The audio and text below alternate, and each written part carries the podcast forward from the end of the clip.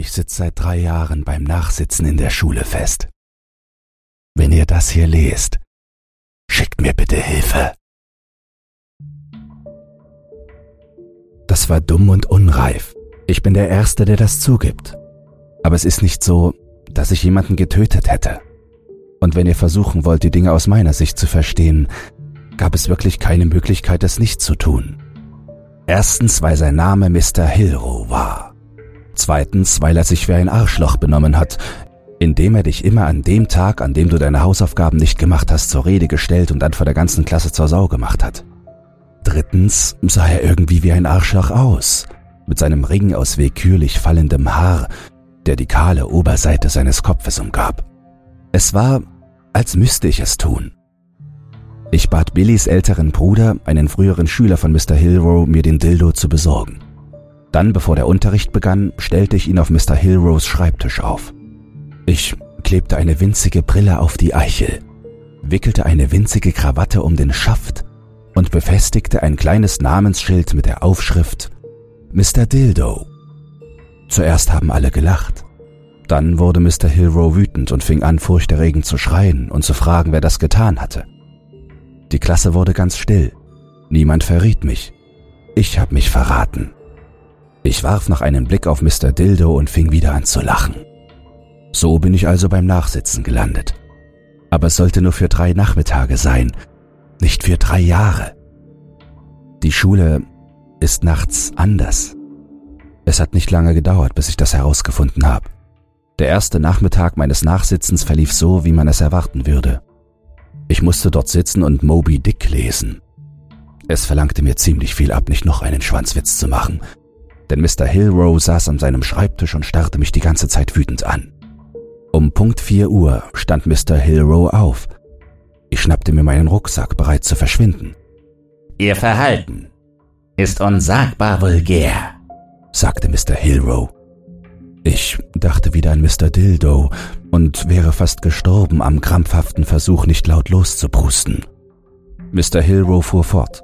Sie werden die ganze Nacht hier bleiben und darüber nachdenken, wie Sie sich verhalten sollten, wenn Sie in dieser Bildungseinrichtung eingeschrieben sind.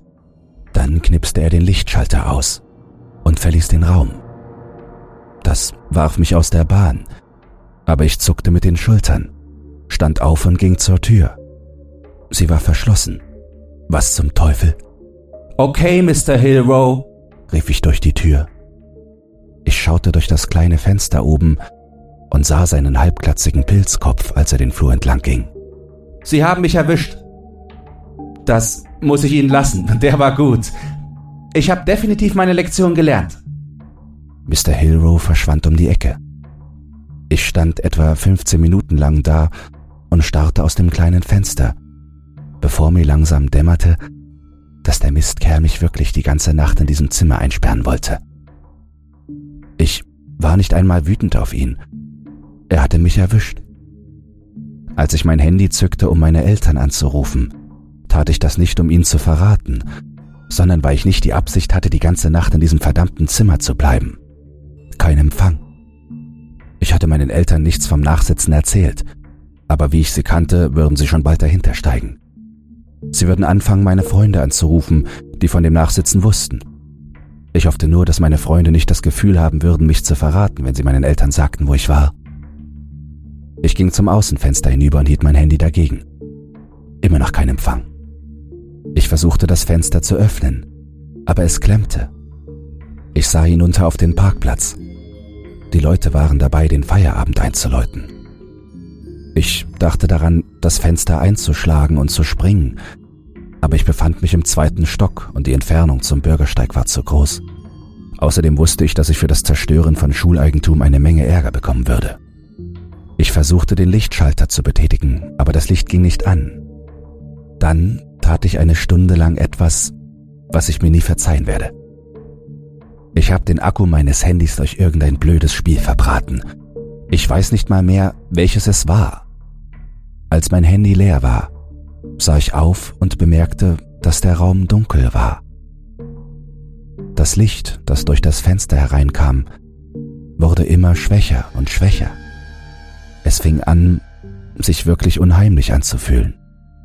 Ich hämmerte eine Weile an die Tür und versuchte jemanden auf mich aufmerksam zu machen.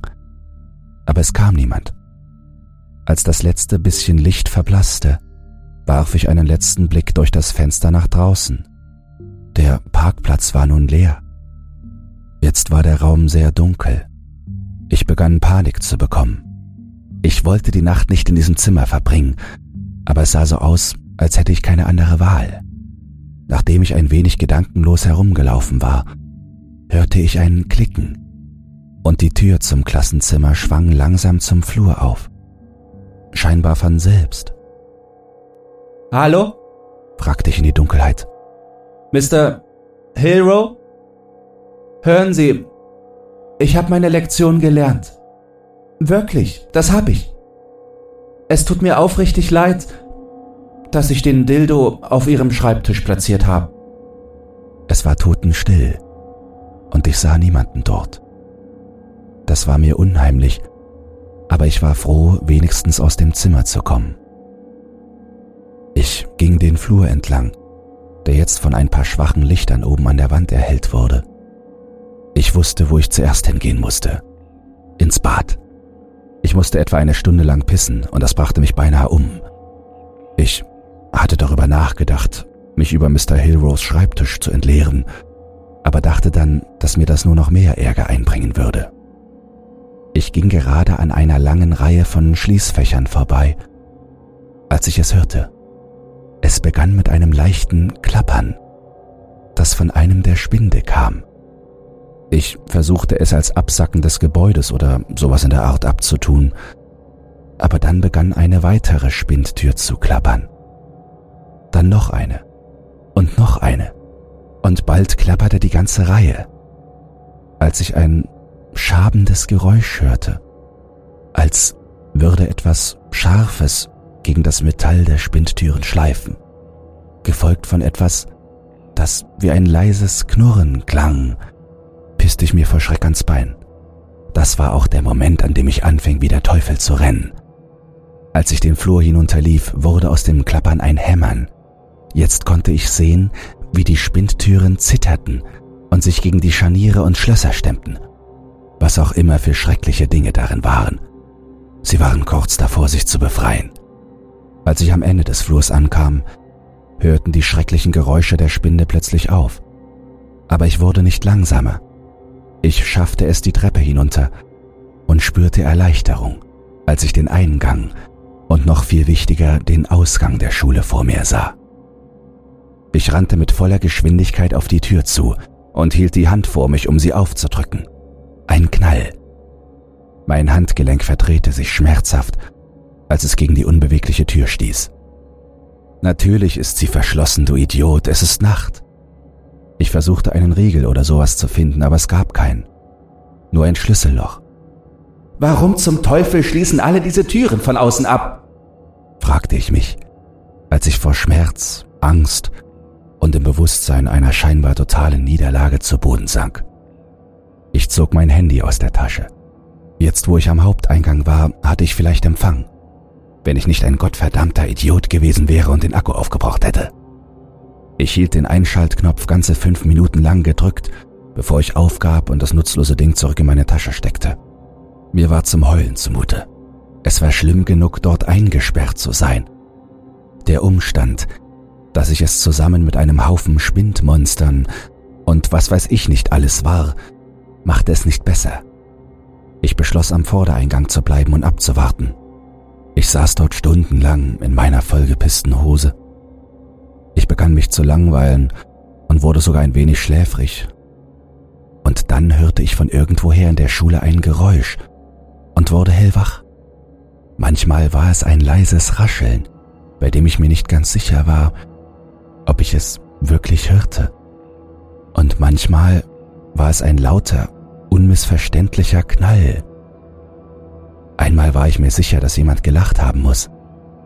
Schließlich war der Punkt erreicht, an dem ich meinen Hunger nicht mehr ignorieren konnte. Die Cafeteria war direkt am Eingang, also dachte ich mir, ich könnte es riskieren. Ich hatte kein Geld für den Automaten, aber ich dachte, ich könnte vielleicht in die Küche gehen und mir etwas zu essen leihen. Ich hatte mich sowieso schon immer gefragt, was zum Teufel da drin vor sich ging. Ich bog um die Ecke und war überrascht, als ich sah, dass die Cafeteria hell erleuchtet war. Ich konnte etwas Leckeres riechen, das von dort zu kommen schien. Ich machte einen vorsichtigen Schritt hinein und war schockiert, als ich Miss Hadley, auch bekannt als die Lunchlady, mit ihrem Haarnetz hinter der Theke stehen sah. Junger Mann, sagte sie, als sie mich sah. Sie kommen gerade rechtzeitig. Miss Hadley, was machen Sie denn hier? fragte ich. Es ist mitten in der Nacht. Die Lunchlady lachte. Oh, manchmal, wenn ich nicht schlafen kann, komme ich hierher und probiere ein neues Rezept aus. Und heute Abend, oh Mann, ich habe mir etwas Außergewöhnliches ausgedacht. Ich glaube, die Kinder werden es lieben. In meinem verwirrten Kopf machte etwas Klick. Sie haben also einen Schlüssel? fragte ich. Können Sie mich hier rauslassen? Natürlich habe ich einen Schlüssel, Dummerchen. Aber bevor du gehst, willst du nicht mein neuestes Gericht probieren? Du siehst hungrig aus. Damit hatte sie recht. Ich meine, ich wollte unbedingt von hier verschwinden, aber wenigstens wusste ich jetzt, dass es einen Ausweg für mich gab. Ich sah nichts Schlimmes darin, erst einmal etwas zu essen, zumal es ziemlich gut roch. Ich schnappte mir ein Tablett und hielt es ihr hin. Hinter dem Dresen schöpfte sie Kartoffelpüree auf einen Teller und legte ein saftiges Stück Steak darauf. Sie stellte den Teller auf mein Tablett. Danke, sagte ich. Sag mir, wie es dir schmeckt, sagte sie und lächelte. Ich setzte mich hin und stürzte mich auf das Kartoffelpüree. Verdammt war das gut. Genau die richtige Mischung aus fluffig und cremig, mit einem Hauch von Knoblauch zur Abrundung. Dann schnitt ich ein Stück Steak ab und steckte es mir in den Mund. Es war wunderbar, aber es schmeckte nicht wie ein Steak, das ich jemals zuvor gegessen hatte. Mmm, sagte ich. Das ist großartig. Was ist es? Fleisch, sagte die Lunchlady. Ja, das dachte ich mir. Was ich meinte war, welche Art von... Ein Schrei, der von hinten aus der Küche kam, unterbrach mich. Äh, Miss Hadley, kann ich jetzt bitte gehen? Mögen Sie Ihr Fleisch nicht, junger Mann? fragte Mrs. Hadley stirnrunzelnd. Oh, nein, es ist großartig. Es ist nur so, dass sich meine Eltern wahrscheinlich schon große Sorgen um mich machen. Ich saß die ganze Nacht hier fest. Mr. Hero hat mich eingesperrt. Noch ein Schrei. Was ist das für ein Schrei? fragte ich. Oh, das wird Lilly sein. Meine Assistentin, sagte Miss Hadley. Sie verbrennt sich ständig. Oder wenn nicht, dann ist es ein Ausrutscher mit dem Messer. Ein ungeschicktes Mädchen. Aber sie hat einen guten Instinkt fürs Kochen. Miss Hadley, kann ich bitte gehen? Sehr wohl, junger Mann. Ich bringe Sie noch zur Tür. Genau das wollte ich hören. Ein Ausweg aus dem Albtraum. Zu Hause würde ich erst einmal meine Eltern umarmen und mich gleich ins Bett legen, wo es gemütlich und sicher war und wo es keine seltsamen Geräusche, Spindmonster oder geheimnisvolles Fleisch gab. Als wir um die Ecke bogen und der Eingang in Sicht war, sank mein Herz und begann dann wie verrückt zu pochen. Vor der Tür stand mit verschränkten Armen der Hausmeister. Nur sah er nicht so aus, wie er tagsüber aussah. Tagsüber hatte er keine Stacheln, die aus seinem Kopf ragten. Und er hatte auch keine leeren weißen Löcher an der Stelle seiner Augen. Auch hatte er tagsüber keine langen Krallen, zumindest keine, die mir hier aufgefallen wären. Lass den Jungen durch, Bob, sagte Miss Hadley. Als Bob, der Hausmeister, sprach, kam der Ton nicht aus seinem Mund. Ich stand ihm gegenüber und ich hörte seine Stimme hinter mir flüstern. Das kann ich leider nicht tun, Miss Hadley. Der Junge darf nicht passieren. Direkter Befehl von Sie wissen schon wem. Alles begann sich zu drehen und mir wurde schwindlig. Komm schon, Alter, stöhnte ich. Ich muss nach Hause. Das mit dem Dildo tut mir leid, falls es darum geht. Ich werde so etwas nie wieder tun. Versprochen. Ich schaute an dem Hausmeistermonster vorbei und sah, dass es langsam hell wurde.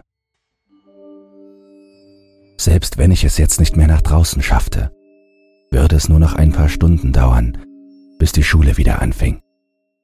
Dann hörte ich ein Zischen und schaute entsetzt auf, um zu sehen, wie eine Art Gas aus den Lüftungsschlitzen an der Decke kam. Dann war ich ohnmächtig. In diesem verdammten Schulgebäude ist in den letzten drei Jahren so viel abgefuckte Scheiße passiert. Wenn ich es jemals hier rausschaffe, werde ich die ganze Geschichte erzählen. Aber der Morgen graut und ich habe nicht mehr viel Zeit. Ich werde mich kurz fassen. Jeden Tag bei Sonnenaufgang strömt das Gas durch die Lüftungsschächte und macht mich bewusstlos. Es gibt keine Möglichkeit, es aufzuhalten. Ich habe es versucht. Als nächstes wache ich in einem dunklen Raum auf, der eigentlich eine Art Unterkeller ist, der in den Kellerboden gegraben und tagsüber mit einer versteckten Luke versehen ist. Nachts öffnet sich die Luke und ich kann mich frei in den Fluren der Schule bewegen, wenn ich will. Ich will das nie, aber ich habe Bedürfnisse. Ich muss essen und auf die Toilette gehen. Ich muss im Umkleideraum duschen. Ich muss meine Kleider waschen.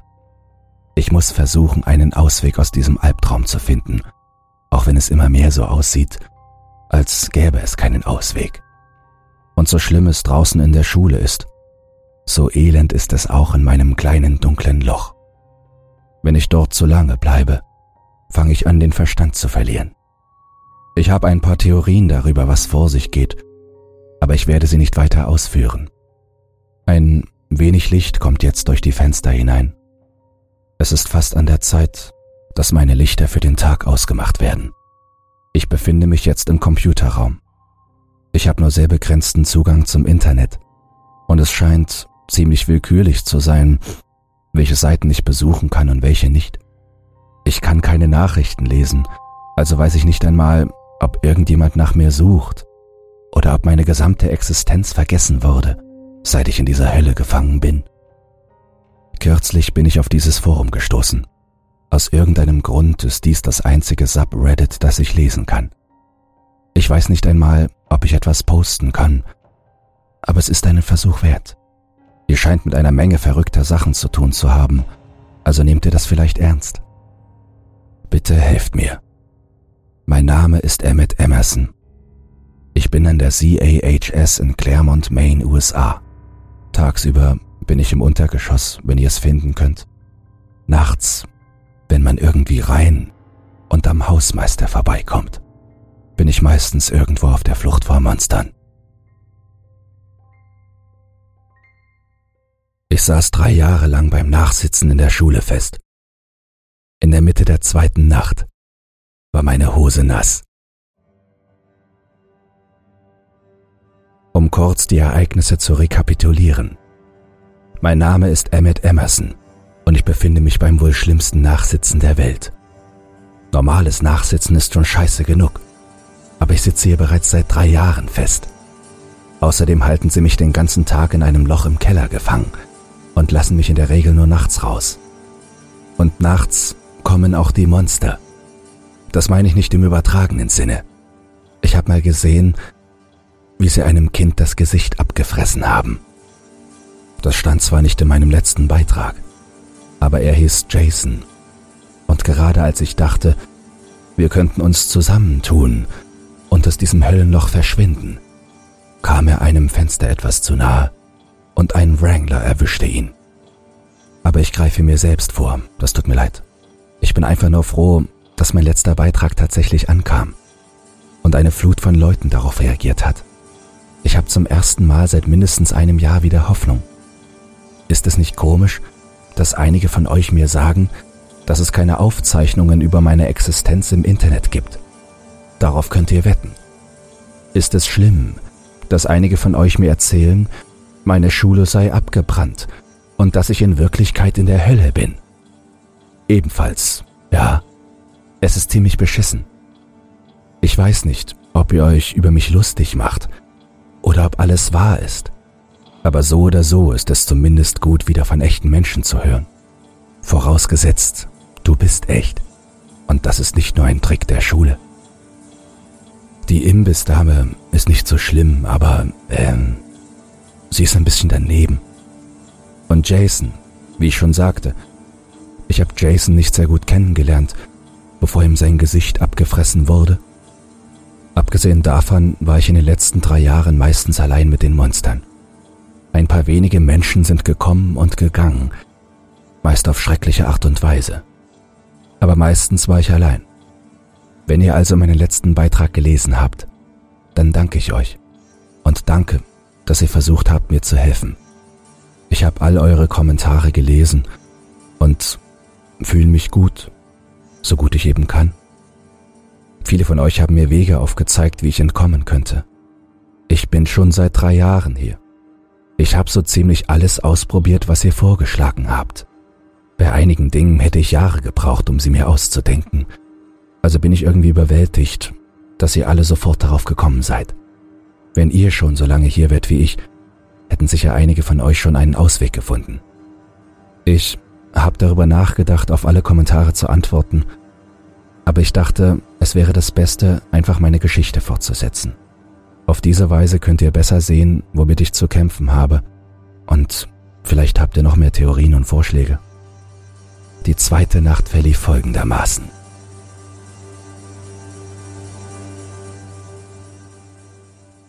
Als ich in der zweiten Nacht aufwachte, hatte ich keine Ahnung, wo ich war. Ich war nach Gorgi vom Gas und es war stockdunkel. Ich begann um Hilfe zu schreien. Meine Stimme erstarb, sobald sie meinen Mund verließ, und wurde von den Wänden des Zimmers, in dem ich mich befand, aufgesogen. Ich meine, ich konnte mich hören, aber es gab absolut keinen Hall. Es war, als ob die Dunkelheit den Klang verschluckte. Ich wusste aus dem Bauch heraus, dass mich niemand hören konnte. Nach ein paar Minuten sickerten die Erinnerungen an die vergangene Nacht durch, und ich spürte den Schrecken von neuem. In der einen Sekunde sah ich den Hausmeister, dem diese schrecklichen, krummen Stacheln aus dem Schädel wuchsen. Und in der nächsten war ich hier. Ich schrie weiter, obwohl ich wusste, dass es nutzlos war, denn es war alles, was ich tun konnte. Nach ein paar Minuten hörte ich ein lautes Knarren und eine Luke über meinem Kopf öffnete sich langsam. Ich wollte keine Sekunde länger in diesem Loch bleiben und kroch nach oben. Ich fand mich in einem Raum wieder, den ich für den Keller der Schule hielt. Es war dunkel darin, aber ich konnte den Heizkessel in der Ecke sehen, mit einem Haufen kleiner Neonröhren, die vor sich hin brummten. Ich sah mich in der Dunkelheit ein wenig nach etwas Brauchbarem um, aber es schien nur Gerümpel zu sein. Dann sah ich es. An die Wand gepresst. Ich pisste mir zum zweiten Mal in zwei Nächten ein. Ich konnte die dunklen Umrisse massiver Klauen und mehrerer insektenartiger Beine erkennen. Ich machte einen Schritt zurück und bekam fast einen Herzinfarkt, als ich gegen einen alten Schreibtisch stieß. Wo ist die Treppe? fragte ich mich, nicht ohne Grund. Dann wurde der Raum plötzlich von Licht durchflutet, und ich musste fast lachen. Es war ein altes, verstaubtes Louis der Hummer-Kostüm. Louis war unser Schulmaskottchen. Nur dieses lächerliche, schwerfällige, pelzige rote Ding. Ich drehte mich um und sah die Treppe. Ich war schon halb oben, als ich das Knacken hörte. Ich drehte meinen Kopf herum. Da war nichts. Nur ein Haufen altes, nutzloses Gerümpel. Ich fang an, den Verstand zu verlieren, sagte ich mir.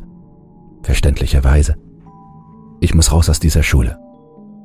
Ich ging weiter zur Treppe und dieses Mal hörte ich zwei Schnappgeräusche und ein Klackern. Als ich mich umdrehte, sah ich Louis, den Hummer, auf mich zukriechen. Seine Beißerchen drehten sich wie wild, öffneten und schlossen sich, hungrig. Ich sah mit einer Mischung aus Unglauben und Entsetzen zu, wie er den Schreibtisch, gegen den ich gerade gestoßen war, zwischen seinen mächtigen Kneifern zerquetschte. Der Schreibtisch zersplitterte in tausend Stücke. Ich rannte und nahm zwei Treppenstufen auf einmal. Ich hörte ein Knirschen und spürte, wie das Geländer wackelte. Als ich zurückblickte, sah ich, dass Louis begonnen hatte, sich am Geländer hochzuziehen, sich mit seinen Krallen festzukneifen und mit seinen vielen Beinen abzustoßen. Und er war schnell unterwegs. Ich schaffte es gerade noch rechtzeitig zur Tür. Ich spürte, wie die Luft hinter meinem Arsch zischte und das Schnappen von Louis Kneifern durch die sich schließende Tür zum Schweigen gebracht wurde. Ich rannte weiter, den Flur hinunter und zurück zum Eingang.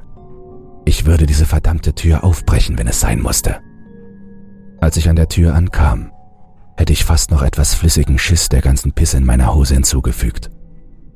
Der Hausmeister war da, wischte den Boden und pfiff vor sich hin.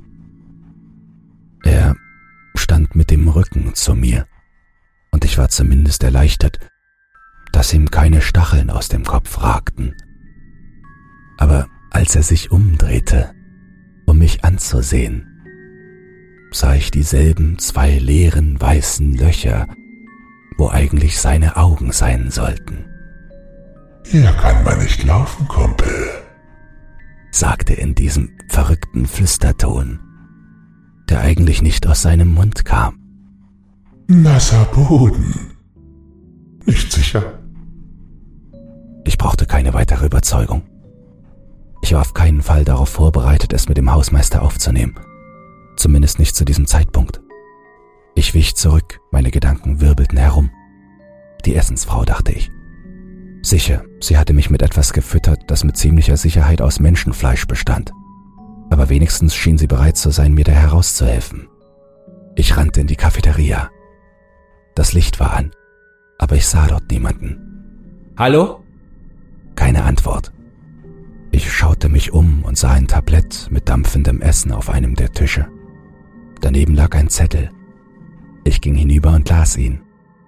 Ein heranwachsender Junge braucht seine Kraft. Iss auf, mein Lieber. Das ist meine bisher beste Kreation. Auf dem Tablett stand ein großer Teller mit noch mehr von diesem tollen Kartoffelpüree, ein paar Bohnen und eine Art Suppe. Die Suppe war grün, irgendetwas schwamm obenauf. Ich habe nicht genau genug hingesehen, um festzustellen, ob es eine Babykarotte oder ein menschlicher Finger war. Ich hob die Schüssel mit der Suppe auf und stellte sie auf einen anderen Tisch. Dann setzte ich mich hin und stürzte mich auf das Kartoffelpüree und die Bohnen. Es war alles so lecker. Ich schlang alles herunter. Und was jetzt? fragte ich mich. Die Fenster. Am Abend zuvor war ich zu feige gewesen, aus einem der Fenster im zweiten Stock zu springen, als Mr. Hillrow mich in einem der Klassenzimmer eingesperrt hatte. Aber da hatte ich noch gedacht, ich würde allenfalls ein paar Stunden hier sein. Hätte ich gewusst, dass mir mindestens drei Jahre bevorstanden, hätte ich mich kopfüber aus dem Fenster gestürzt, damit die Glasscherben mein Fleisch in Stücke reißen und meine Knochen beim Aufprall brechen konnten. Jetzt war ich bereit, mich aus dem Staub zu machen, und da ich mich im ersten Stock befand, brauchte ich mir keine Sorgen um gebrochene Knochen zu machen. Ich beendete die spezielle Mahlzeit, oder zumindest alles außer der grünen Suppe, und brachte mein Tablett zum Mülleimer. Ich entschied mich für Zimmer 108. Ich hatte dort Algebra, und ich wusste, dass es hier ein großes, hohes Fenster gab. Ich schlich den Flur entlang und versuchte am Hausmeister vorbeizuschleichen, der immer noch so tat, als würde er dieselbe Stelle auf dem Boden wischen. Der Junge darf nicht vorbei, sagte er hinter mir. Danke, Arschloch. Ich erreichte Zimmer 108 und versuchte die Tür zu öffnen. Sie war nicht verschlossen. Kaum war ich eingetreten, ging das Licht an. Das erste, was ich sah, war die Kreidetafel. Da war ein Stück Kreide, das verdammt nochmal in der Luft schwebte und eine Nachricht schrieb. Sie lautete A is for atrocity, B is for because, C is for child, D is for dared, E is for escape, F is for fucked. Ich versuchte so zu tun, als hätte ich das nicht gesehen und drehte mich zum Fenster. Was ich dort sah, ließ die ganze Sache mit der Kreidetafel wie einen Spaziergang im Park aussehen. Vor dem Fenster stand eine abscheuliche Kreatur mit grauer, schuppiger Haut, die etwa so groß war wie ein erwachsener Mensch. Aber es war kein Mensch. Es hatte vielleicht ein Dutzend Arme, fast wie Tentakel, wie eine Kreuzung aus Tentakeln und Armen, die sich nur herumschlängelten und herumtasteten. Das Ding hatte keine Augen, aber es hatte eine Nase. Oder vielmehr zwei flache Löcher, wo die Nase sein sollte. Und einen Mund. Eine rote Zunge schlängelte sich über krumme und scharfe Reißzähne, als würde ein Wurm auf Messern tanzen. Als ich den ersten Wrangler, zumindest nenne ich sie so, sah, habe ich mich zum zweiten Mal in dieser Nacht eingepisst. Zum dritten Mal insgesamt. Ich verließ Zimmer 108 und mein Verstand schrie nach einem Ausweg. Ein Telefon, dachte ich. Es muss doch ein Telefon geben. Ich weiß, dass es eins gibt. Im Büro. Um in das Büro zu gelangen, musste ich wieder am Hausmeister vorbeikommen. Aber seine Aufgabe schien nur darin zu bestehen, die Eingangstür zu blockieren. Also dachte ich, ich hätte eine Chance. In der Schule gibt es eine Rezeption im Freien, direkt neben dem Haupteingang. Gleich dahinter befindet sich das Hauptbüro, wo die Durchsagen gemacht werden. Ich dachte mir, dass es dort ein Telefon geben muss. Ich meine, wenn man in der Schule anruft, muss doch jemand rangehen, oder? Ich machte mir Vorwürfe, weil ich am Abend zuvor nicht darüber nachgedacht hatte. Ich hatte Stunden damit verschwendet, vor dem Eingang zu sitzen und darauf zu warten, dass die Schule wieder öffnet. Das macht nichts, sagte ich mir. Du hast es jetzt herausgefunden. Und das ist alles, was zählt. Ich schlich mich am Hausmeister vorbei und schaffte es bis zur Tür des Eingangsbüros. In der Tür befand sich ein kleines Fenster, wie bei den meisten anderen Türen in der Schule auch. Ich schaute hinein, konnte aber nichts sehen. Es war dunkel da drin. Mein Gehirn schrie, zu dunkel. Gerade als ich die Hand am Türknauf hatte, bemerkte ich einen stechenden Lichtschein, der aus dem Inneren des Raumes kam. Da wurde es mir klar. Es war überhaupt nicht dunkel in dem Raum. Die Tür war nur mit Spinnen bedeckt. Tausende von schwarzen Spinnen, so dicht, dass sie wie die Dunkelheit selbst aussahen. Ich ließ die Türklinke los und trat einen Schritt zurück. Ich hatte schon immer eine Heidenangst vor Spinnen. In Maine sind die meisten Spinnen für Menschen harmlos, aber diese hier sahen besonders eklig aus. Und angesichts all der anderen Schrecken in der Schule dachte ich mir, dass sie mich wahrscheinlich mit einem Biss lähmen und dann langsam bei lebendigem Leibe auffressen würden, während ich hilflos dabei zusah. Trotzdem musste ich herausfinden, ob es da drin ein Telefon gab. Ich griff nach der Tür und öffnete sie gerade so weit, dass ich einen Blick hineinwerfen konnte. Und tatsächlich, da war ein Telefon. Es wimmelte nur so von Spinnen, genau wie jeder andere Zentimeter des Raums. Die Wände, die Decke, der Boden, überall Spinnen. Auf dem Boden waren sie wahrscheinlich etwa einen Meter tief und krochen übereinander. Eine wogende, schwarze Masse, von riesigen, hungrigen Spinnen. Nix da. Ich schloss vorsichtig die Tür und ging weg. Es muss einen anderen Weg geben. Völlig aufgelöst wanderte ich in der Schule umher.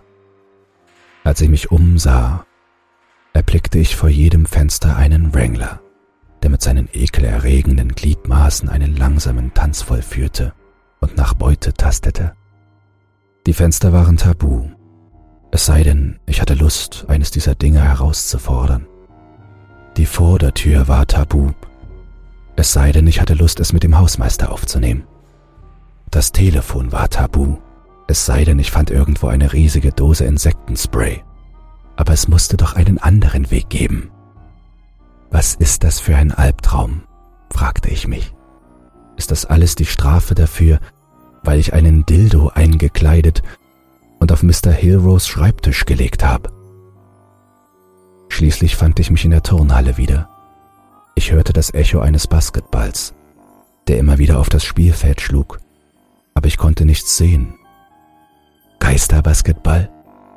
Mir sträubten sich die Nackenhaare und ich rannte zur Umkleidekabine. Zu diesem Zeitpunkt war ich ziemlich durchnässt von Pisse und Schweiß und so weiter. Ich musste mich sauber machen. Ich ging vorsichtig an den Spinden vorbei und erinnerte mich an die Spindmonster vom Vorabend. Jeder Spind gab ein leises Klappern von sich, als ich an ihm vorüberging, um mir zu zeigen, dass sie da drin, aber nicht hinter mir her waren, zumindest nicht im Moment. In der Ecke war ein Baseballschläger aus Aluminium. Ich schnappte ihn mir und ging zu den Duschen. Ich zog mich aus und wusch mich mit einer Hand, während ich den Schläger in der anderen hielt und durchgehend die Augen aufsperrte. Dann wusch ich meine Kleider. Als ich fertig war, trocknete ich mich mit einem Handtuch ab und trocknete meine Kleidung unter dem Heißluftgebläse, das zum Trocknen der Hände gedacht war. Es dauerte ewig, aber als ich wieder angezogen war, fühlte ich mich erfrischt und bereit, es mit der verdammten Schule aufzunehmen und von dort zu verschwinden. In diesem Moment kam das Gas durch den Lüftungsschacht herein. Das war also die zweite Nacht. Von wie vielen? Tausend und mehr? Mir ist klar, dass es hier nicht viel gibt, worauf man große Theorien stützen kann. Ich wollte euch einfach nur ein besseres Gefühl dafür geben, womit ich es hier zu tun habe.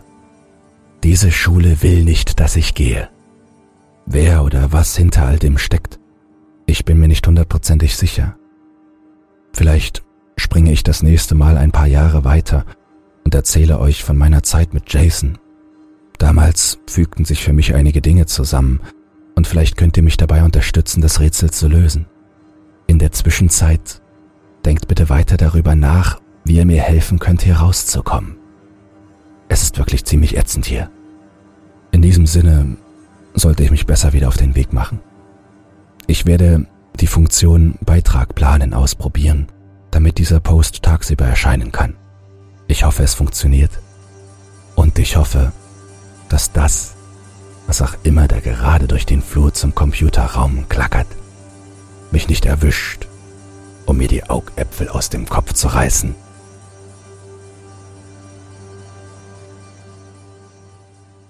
Ich saß drei Jahre lang beim Nachsitzen in der Schule fest. Das Schlimmste war, zuzusehen, wie meinem Kumpel das Gesicht abgefressen wurde. Ich spring einfach mal in die Geschehnisse rein. Es war nie eine gute Nachricht, wenn sich die zweite Luke öffnete. Als es das erste Mal passierte, kam Robin Phillips heraus, die immer noch wunderschön aussah, obwohl sie mit Schweiß und ich vermute mal Pisse bedeckt war. Mit verrückter Miene warf sie einen Blick in den dunklen Keller. Komm schon, sagte ich. Wir sollten uns besser beeilen. Wer zum Teufel sind Sie? kreischte sie und wich vor mir zurück. Ich seufzte. Seit drei Jahren war ich in Robin verknallt und jetzt bestätigte sich meine schlimmste Befürchtung. Sie wusste nicht einmal, dass ich existierte. Emmett Emerson, sagte ich. Es tut mir wirklich leid, dass dir das passiert. Aber wir müssen aus diesem Keller raus. Hier unten gibt es schlimme Dinge. Es gibt überall böse Dinge. Aber diese hier sind besonders heftig. Robin fing an zu schreien. Bleib weg von mir! Die Oberlichter gingen an. Wir müssen jetzt sofort gehen, sagte ich. Robin fing an zu schluchzen. Was ist denn los? Das erkläre ich dir später. Aber jetzt müssen wir gehen. Aus den Augenwinkeln nahm ich eine Bewegung wahr. Ein rotes, verschwommenes Gewusel. Ich griff nach Robins Arm. Sie biss mir in die Hand. Fass mich nicht an, sagte sie. Und das war das Letzte, was sie sagte, als sich die riesige Klaue von Louis dem Hummer um ihre Taille schloss und sie sauber in zwei Hälften teilte. Dann war da noch der Junge, der sich weigerte, aus seinem Loch zu kommen. Ich habe für ihn getan, was ich konnte. Ich brachte ihm Essen und Wasser. Ich erzählte ihm Lügen, zum Beispiel, dass alles gut werden würde. Ich tat, was ich konnte. Aber es war nicht genug. Eines Nachts wachte ich auf und sah in sein Loch. Und er war tot. Es gab noch ein paar andere. Darren Fleming zum Beispiel. Der dachte, er könnte es mit dem Hausmeister aufnehmen. Er konnte es nicht. Darren entleerte den Feuerlöscher in das Gesicht des Hausmeisters und schwang dann den leeren Kanister gegen den Kopf der Bestie. Nichts davon zeigte Wirkung. Ein Kopfstoß von diesem Stachelkopf reichte, um Darren zu erledigen. Oder nicht ganz. Darren ist noch hier. Genau wie Robin und die Handvoll anderer Kinder, die das Pech hatten, in diesem Höllenloch zu landen. Sie wandern als Geister durch die Flure und stöhnen in ihrer Verzweiflung. Selbst im Tod gibt es kein Entkommen von diesem Ort. Was für eine verdammte Scheiße. Als ich sah, dass sich die zweite Luke wieder öffnete, dachte ich nach über zwei Jahren in diesem Albtraum, es würde wieder auf einen Soforttod hinauslaufen. Ich war an einem Punkt angelangt, an dem ich mir nicht mehr erlauben konnte zu hoffen. Und es war ein schreckliches Gefühl zu wissen, dass derjenige, der aus diesem Loch kam, sehr bald sterben würde. Ich griff nach unten, um ihm die Hand zu reichen. Selbst in der Dunkelheit erkannte ich ihn. Jason Porter. Er war ein Erstsemester gewesen, als ich hier eingeschlossen wurde, weshalb er jetzt ein Junior sein dürfte. Wir hatten ein paar Mal miteinander geredet und er schien ganz cool zu sein. Hör zu, Jason, sagte ich. Wir müssen sofort aus dem Keller verschwinden. Klingt gut, sagte Jason. Ich war schon so weit, dass ich die Kellertür hielt, als das Licht anging und Louis der Hummer lebendig wurde. Jason bremste mich ein wenig aus, aber wir schafften es noch rechtzeitig nach draußen.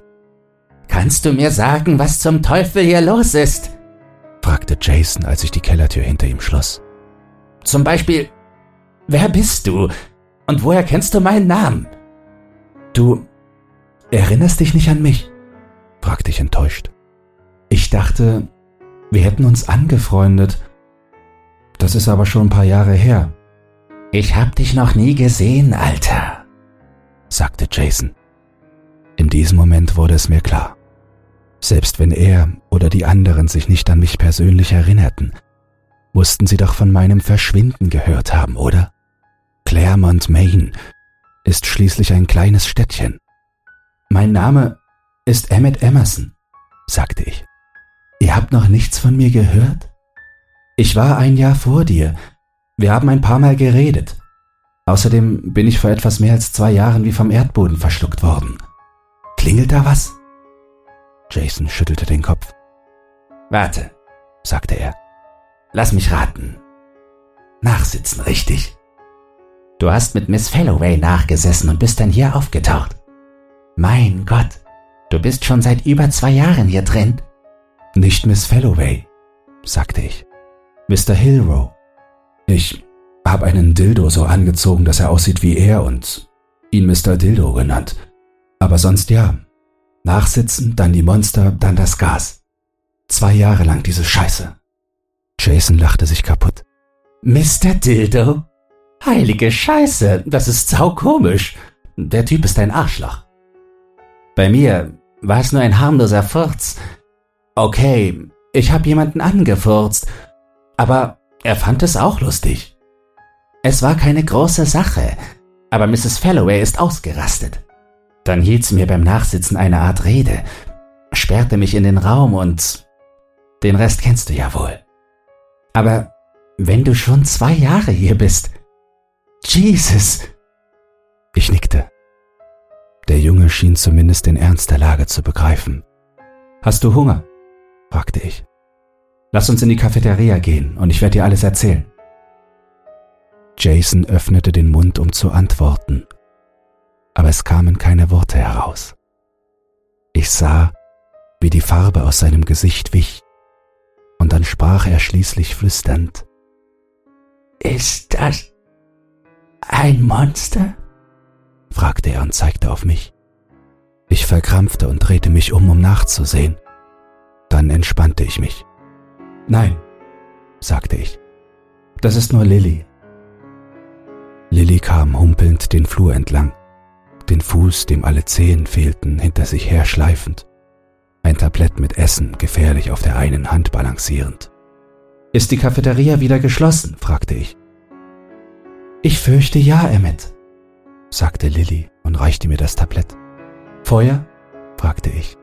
Oder Ratten? Ein bisschen von dem einen, ein bisschen von dem anderen, sagte Lilly. Ich schaute Lilly genau an. Mir fiel nicht auf, dass irgendwelche neuen Körperteile fehlten. Zusammen mit dem, was sie mir gerade erzählt hatte, bedeutete das, die Bürger auf dem Tablett waren vermutlich aus Rattenfleisch. Man gewöhnt sich daran. Danke, Lilly, sagte ich. Grüßen Sie Miss Hadley von uns. Lilly humpelte davon, und wir setzten uns auf eine Bank und unterhielten uns, während wir aßen. Handy? Fragte Jason und nahm einen großen Bissen Rattenburger. Meins ist tot, sagte ich. Deines? Miss Falloway hat es beim Nachsitzen mitgenommen und ist dann damit abgehauen. Was ist mit Festnetzanschlüssen, wie im Hauptbüro? Spinnen, sagte ich. Vielleicht eine Million von ihnen. Ich habe den Chemieraum geplündert und alles, was ich finden konnte, auf sie geworfen. Ich glaube, sie sind nur noch größer geworden. Internet? fragte Jason. Im Computerlabor? Sehr begrenzt, sagte ich. Es ist ein Glücksspiel, welche Seiten funktionieren, und ich habe noch keine gefunden, auf der man wirklich mit Leuten kommunizieren kann. Fenster. Niemals die Fenster, sagte ich. Fenster kommen nicht in Frage. Halt dich von den Fenstern fern. Feuermelder? fragte Jason. Die machen um diese Zeit gar nichts. Das Gas. Es kommt jeden Morgen aus den Schächten? fragte Jason. Das ist richtig. Und ich habe schon alle möglichen Drecks ausprobiert. Ich habe mir beigebracht, die Luft anzuhalten. Ich bin bis zu vier Minuten gekommen, aber das war nicht genug.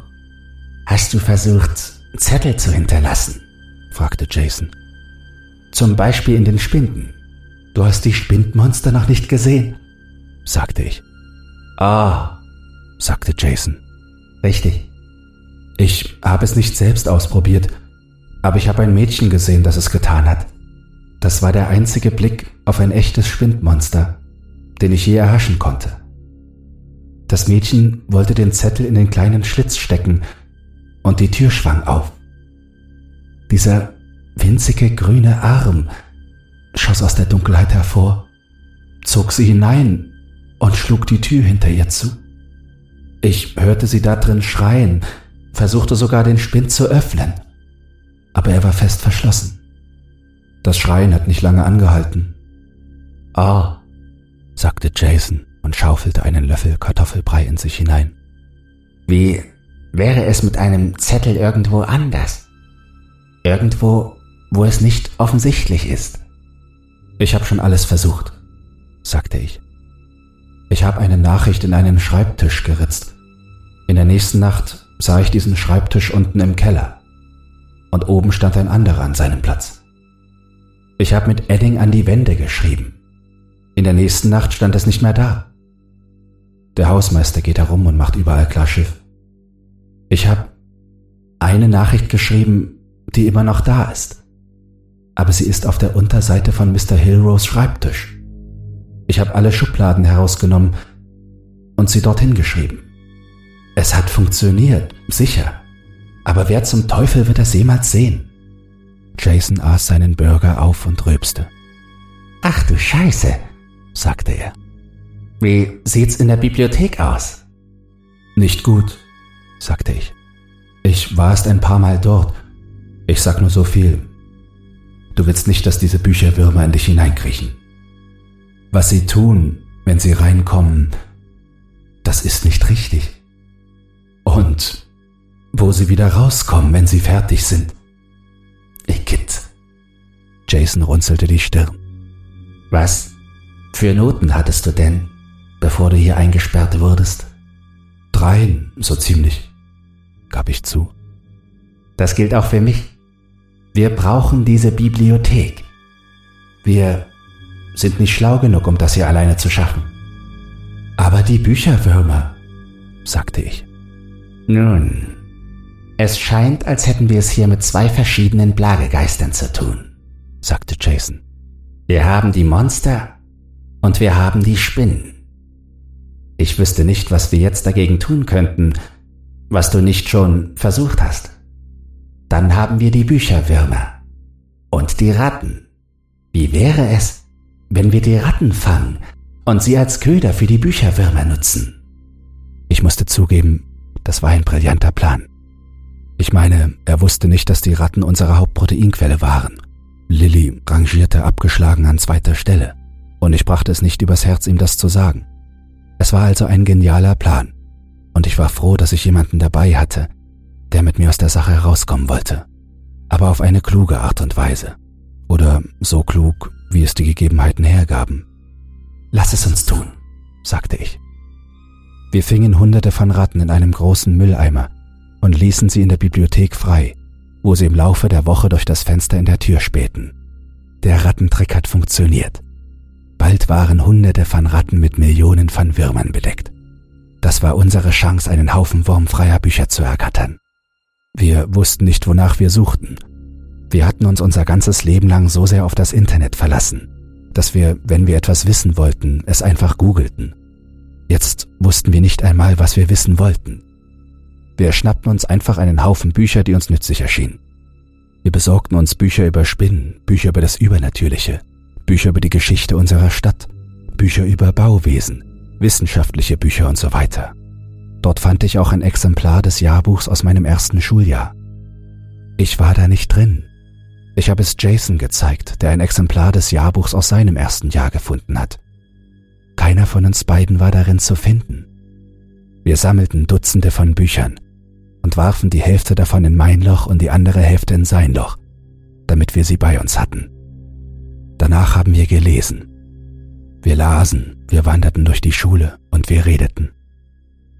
Jason war bei den lokalen Geschichtsstücken angelangt. Weißt du, sagte er eines Tages, als wir an dem stöhnenden Geist der armen Robin Phillips vorbeikamen. Ich habe etwas wirklich Seltsames bemerkt. Dieses Buch, das ich gerade lese, Darin wird immer wieder diese eine Familie erwähnt, die diese Stadt gegründet hat und die Dinge seit Hunderten von Jahren leitet. Die Haldros. Und?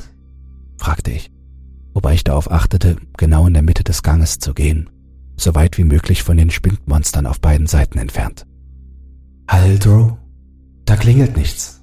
Nun, das ist das Seltsame daran. Es gibt eine Menge Skizzen von dem Ehepaar, das die Stadt gegründet hat. Dann gibt es Fotos von ihren Nachkommen. Und weißt du, wem die alle irgendwie ähnlich sehen? Ich hatte eine Idee, aber ich habe sie nicht ausgesprochen. Wer ist das? Mr. Hillrow und Mrs. Falloway, sagte Jason. Ich erschauderte. Okay, und also, wenn man Hillrow, Falloway und Dildo nimmt und sie irgendwie zusammenschmeißt, dann ist das so etwas wie Haldro, oder? Okay, sagte ich. Ich verstehe, aber ich verstehe immer noch nicht, worauf du hinaus willst. Wie bist du überhaupt auf diesen Scheiß gekommen? Nun, da ist noch etwas anderes. sagte Jason. Das Buch ist wirklich seltsam. Die meiste Zeit über bleibt es gleich. Aber genau um Mitternacht ändert sich eine der Seiten. Es ist die Seite, auf der es um die Vorgeschichte geht. Die Seite mit der Skizze der Gründer von Claremont. Plötzlich wird die Skizze deutlich. Nicht wie ein Foto, aber fast. Und es sind Mr. Hillrow und Miss Falloway, die beide stinksauer reinschauen. Und dann ändern sich die Worte. Jason schluckte schwer und fuhr fort. Es geht nicht mehr darum, eine Schiffsroute einzurichten oder was auch immer. Jetzt geht es um diesen komischen religiösen Scheiß. Es geht darum, dass Gott von unseren Perversionen enttäuscht ist und Claremont zum letzten Zufluchtsfort für das Heilige macht oder so. Die Übertreter von Gottes heiligen Wort werden für ihre Sünden bestraft werden. Und um das zu erreichen, waren die Haldros bereit, einen Pakt mit dem Teufel zu schließen. Wir drückten uns an eine Wand, als wir an einem Wrangler vorbeikamen. Und Jason sprach zu Ende. Ich meine, es sind nicht nur die Worte, die sich ändern. Das ganze Ding ist jetzt von Hand geschrieben. In dieser verrückten altmodischen Sprache. Ich musste es in den letzten drei Nächten ein paar Mal lesen. Erstens, um sicherzugehen, dass es echt ist. Und zweitens, um zu übersetzen, was da gesagt wird. Mir wurde schwindlig. Okay, sagte ich nach einer Weile. Also, Mr. Hillrow und Miss Falloway sind in Wirklichkeit Mr. und Mrs. Haldrow. Und sie sind unsterbliche Wesen, die schon seit Hunderten von Jahren existieren. Und dieser ganze Schulschwachsinn ist ihre Art, Leute zu bestrafen, die im Unterricht furzen. Ist es das, was du mir sagen willst? Scheint ein bisschen übertrieben zu sein. Jason zuckte mit den Schultern. Auf der Seite ist auch von jemand anderem die Rede. Nicht vom Teufel und auch nicht von einem Haldro. Du weißt schon, wer wird diese Person genannt. Anscheinend ist derjenige, der die ganze Sache leitet. Du weißt schon wer. Ich dachte zurück an meine erste Nacht dort. Der Hausmeister hatte gesagt, der Junge darf nicht passieren. Direkter Befehl von Sie wissen schon wem. Wieder schauderte es mich. Gute Arbeit, Mann, sagte ich. Ich habe auch ein bisschen was gelesen. Dieses Baubuch hat mich zum Nachdenken gebracht. Vielleicht gehen wir hier falsch vor. Wir hoffen auf ein offenes Fenster oder eine offene Tür. Vielleicht sollten wir die Scheißwände einfach zerschmettern. Sie bestehen nur aus Trockenmauer, Isolierung, vielleicht ein paar Drähten und dann Ziegelsteine außen herum. Ziemlich simpel eigentlich. Ich kann nicht glauben, dass ich nicht schon früher darauf gekommen bin. Vielleicht dachte ich, dass mich jemand aufhalten würde. Aber wenn wir zu zweit sind, ich glaube, wir könnten es schaffen. Klingt gut, Mann, sagte Jason. Lass es uns tun. In der nächsten Woche gingen wir es an. Wir fanden den perfekten Ort, weit weg von allen Fenstern, Spinden und der Eingangstür, weit weg von den üblichen Monstern, die dort lauerten. Wir dachten, das würde uns einen Vorsprung verschaffen und mit etwas Glück würden wir an die frische Luft kommen, bevor sie uns einholen konnten. Es gab immer irgendwelche Monster, die umherstreiften, wie zum Beispiel der Hallenwächter, ein Skelett mit zwei riesigen Schwertern, das auf einen zustürmte, sobald es einen sah. Aber das konnten wir nicht kontrollieren. Wir hatten einen guten Plan. Aber wir brauchten auch Glück. Nach all der Zeit war unser Plan ganz einfach. Jeder von uns schnappte sich zwei Baseballschläger aus der Umkleidekabine – ging zu dem ihm zugewiesenen Platz und fing an, auf ihn einzuschlagen. Ich glaube immer noch, dass es hätte funktionieren können. Zu zweit. Alles ist so viel schwieriger, wenn man alleine ist. Aber an diesem Abend war ich nicht allein. Ich bin mit Jason in die Umkleidekabine gegangen und habe mir zwei Schläger geschnappt. Ich hatte eine Höllenangst, war auf Adrenalin und versuchte überhaupt nicht zu denken. Ich war gerade auf dem Weg nach draußen, als Jason mich aufhielt. Ich habe mir das für eine besondere Gelegenheit aufgehoben, sagte er. Er griff hinter die Schränke, wo sich ein Spalt zwischen der Wand und der Rückseite der Schränke befand, und zog eine Flasche Captain Morgens heraus. Ich denke, wir brauchen heute Abend ein bisschen Mut. Ich hatte erst ein paar Mal getrunken. Ich wusste, dass es uns Mut geben würde, aber auch, dass es uns ungeschickt machen würde. Ich weiß nicht, Mann, sagte ich. Meinst du nicht, wir sollten klar sein? Sicher, sagte Jason und schraubte die Kappe ab. Aber nicht zu klar. Was ist, wenn es auf einen Sekundenbruchteil ankommt? Ein Monster kommt und wir müssen nur noch einen Stein zerschlagen. Wenn wir Angst bekommen, sterben wir. Es geht um alles oder nichts, Mann. Es ist soweit. Wir müssen locker sein, verstehst du? Ich wusste nicht, ob ich zustimmte oder nicht, aber nachdem er einen langen Schluck genommen hatte, nahm ich auch einen Schluck. Es brannte in meiner Kehle und die Wärme breitete sich in meinem Körper aus. Ich trank noch einen Schluck und gab ihm die Flasche zurück. Okay, sagte ich und spürte den Rausch. Lass uns die Scheiße durchziehen. Warte, sagte Jason. Noch einen. Er hob an und nahm zwei lange Schlucke. Okay, sagte er. Los geht's. Ich ging voran. Mein Herz pochte in meiner Brust. Jetzt ist es soweit, dachte ich. Entweder komme ich hier raus oder ich sterbe. Ich hörte, wie einer von Jasons Schlägern auf den Boden klopfte und drehte mich um. Er schwankte leicht beim Gehen. Psst, sagte ich. Komm schon, Mann. Du musst leise sein. Wir kamen an einer Reihe von Schließfächern vorbei, und ich war erleichtert zu sehen, dass die Schließfachmonster nicht so aktiv waren wie sonst. Ich sah das große Fenster der Halle vor uns. Sobald wir daran vorbeikamen, waren wir an den stationären Monstern vorbei. Aber wir schafften es nie an dem Fenster vorbei. Jedenfalls nicht wir beide. Ich hörte Jason schreien, als einer seiner Baseballschläger auf den Boden aufschlug. Ich umklammerte meine beiden Schläger und drehte mich um, um zu sehen, was ich im Grunde schon wusste. Der Wrangler hatte je einen Tentakelarm um Jasons Beine und Arme gelegt und zog ihn näher an sein hässliches, augenloses Gesicht. Ich machte einen Schritt auf sie zu und schlug wild um mich. Der Wrangler erwischte meinen Schläger mit einem seiner Tentakelarme und zog ihn von mir weg. Ich konnte nichts mehr tun.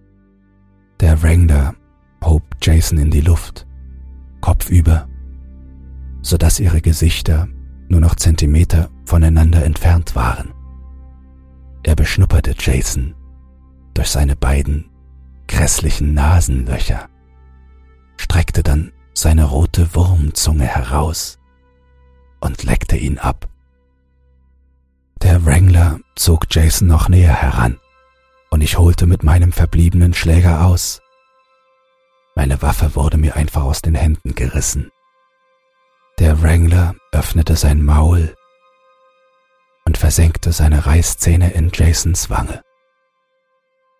Ich sah hilflos und mit Tränen in den Augen zu, wie Jasons Gesicht Biss für Biss verschlungen wurde. Dann war ich wieder allein. Nachdem Jason gestorben war, blieb ich zwei Tage lang in meinem Loch krank vor Kummer. Wegen Jason und wegen mir selbst. Wir hätten es zusammen schaffen können.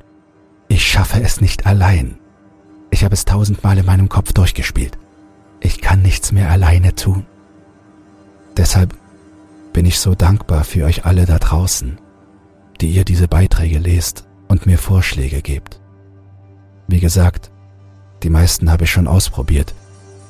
Aber wenn ich mir die Kommentare durchlese, sehe ich auch ein paar Ideen, die ich noch nicht ausprobiert habe. Vielleicht werde ich sie morgen Abend ausprobieren. In der Zwischenzeit war es schwer, diesen Artikel zu schreiben. Ich glaube, ich gehe jetzt in die Umkleide und hol den Rest des Captain morgens. Schenk meinem Kumpel einen ein. Ich werde aus diesem Albtraum herauskommen, Kumpel. Dann werde ich, du weißt schon wen, aufspüren und den Laden dicht machen.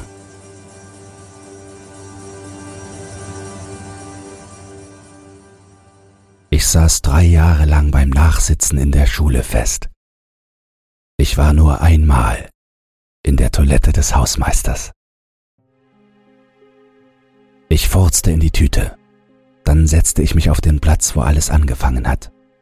Mein Platz in der Klasse von Mr. Hillrow, wo ich nachsitzen musste, weil ich einen Dildo so gekleidet hatte, dass er wie er aussah. Ich nahm einen tiefen Atemzug und hielt die Luft an. Ich beobachtete, wie sich der Sekundenzeiger auf der Uhr bewegte. Eine Minute. Kein Problem. Zwei Minuten. Noch kein Schweißausbruch. Drei Minuten. Da ist die Anspannung. Ich wusste, dass ich es in der Regel bis zu vier Minuten schaffen würde. Bei drei Minuten und 50 Sekunden öffnete ich den Beutel und inhalierte den Furz. Als ich auf dem Boden aufwachte, wusste ich, dass es nicht klappen würde. Offenbar enthalten Fürze nicht so viel Sauerstoff, wie ich gehofft hatte. Nun, das war scheiße, aber gut zu wissen. Deshalb hatte ich ja überhaupt geübt. Ich holte den Zettel aus meiner Tasche. Ich hatte mir einen der Kommentare aus meinem zweiten Beitrag hier aufgeschrieben, weil er mir wirklich clever und ziemlich sicher erschien und ich ihn noch nicht ausprobiert hatte. User Ripneck schlug unter anderem vor, Sauerstoff zu finden oder selbst herzustellen, ihn in eine Tüte zu packen und einzuatmen, wenn das Giftgas im Morgengrauen unweigerlich aus den Schächten strömt. Auf diese Weise könnte ich bei Bewusstsein bleiben und versuchen, tagsüber zu entkommen, wenn die Schule nicht voller Monster ist. Das war eine tolle Idee, aber ich konnte Ripnecks Vorschlag nicht umsetzen. Zunächst einmal hatten wir keinen Werkunterricht.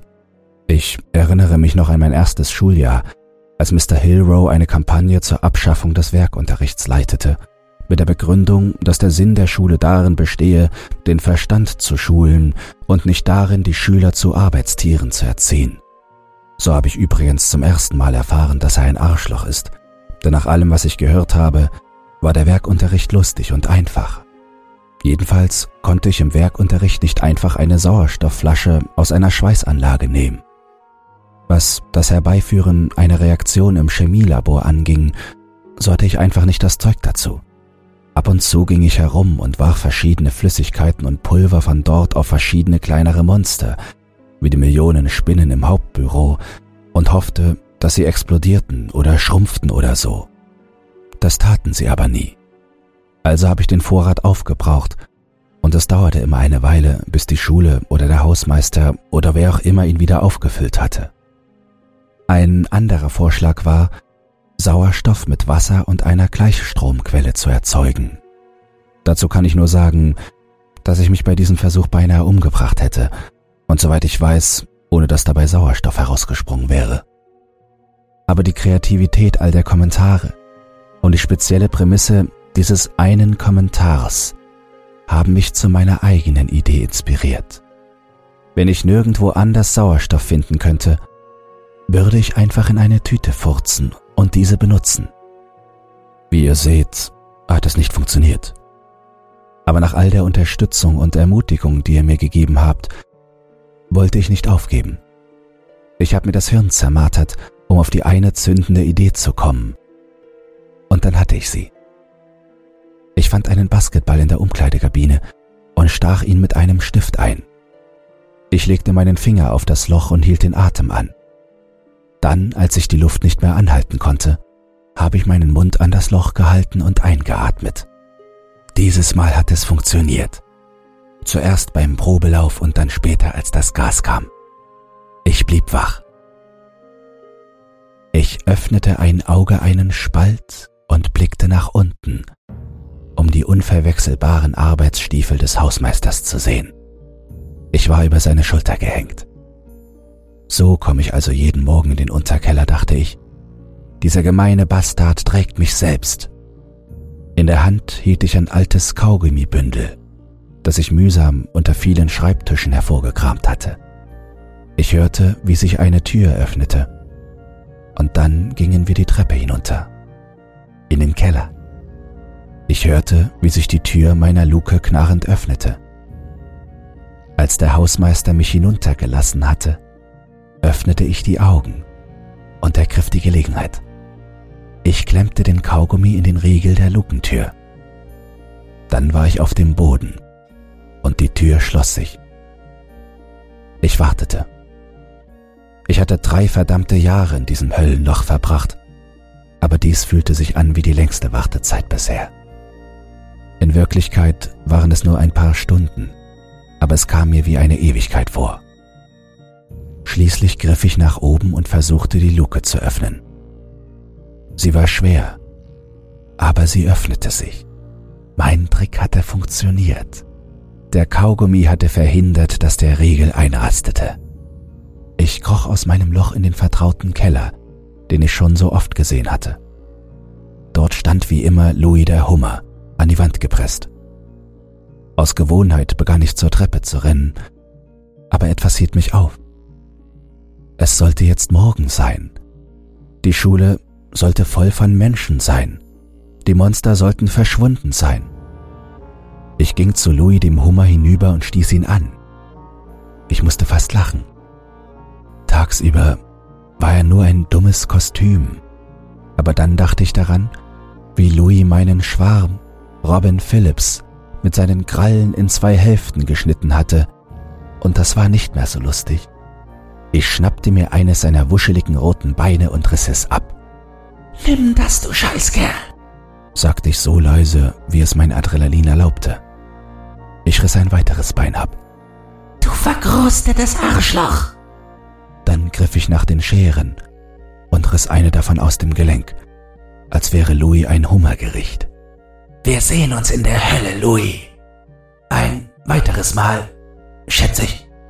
Ich fühlte mich gut, bis ich oben auf der Treppe ankam. Was nun? Was, wenn Mr. Hillrow mich da draußen sah? Oder jemand anderes, der eingeweiht war? War der Hausmeister eingeweiht? Tagsüber, so erinnerte ich mich, sah er wie ein normaler Mensch aus. Nur nachts verwandelte er sich in ein verrücktes dämonisches Ding, den Hausmeister. Zumindest dachte ich das. Ich brauchte eine Ablenkung. Ich wusste, dass es direkt neben der Kellertür einen Feueralarm gab.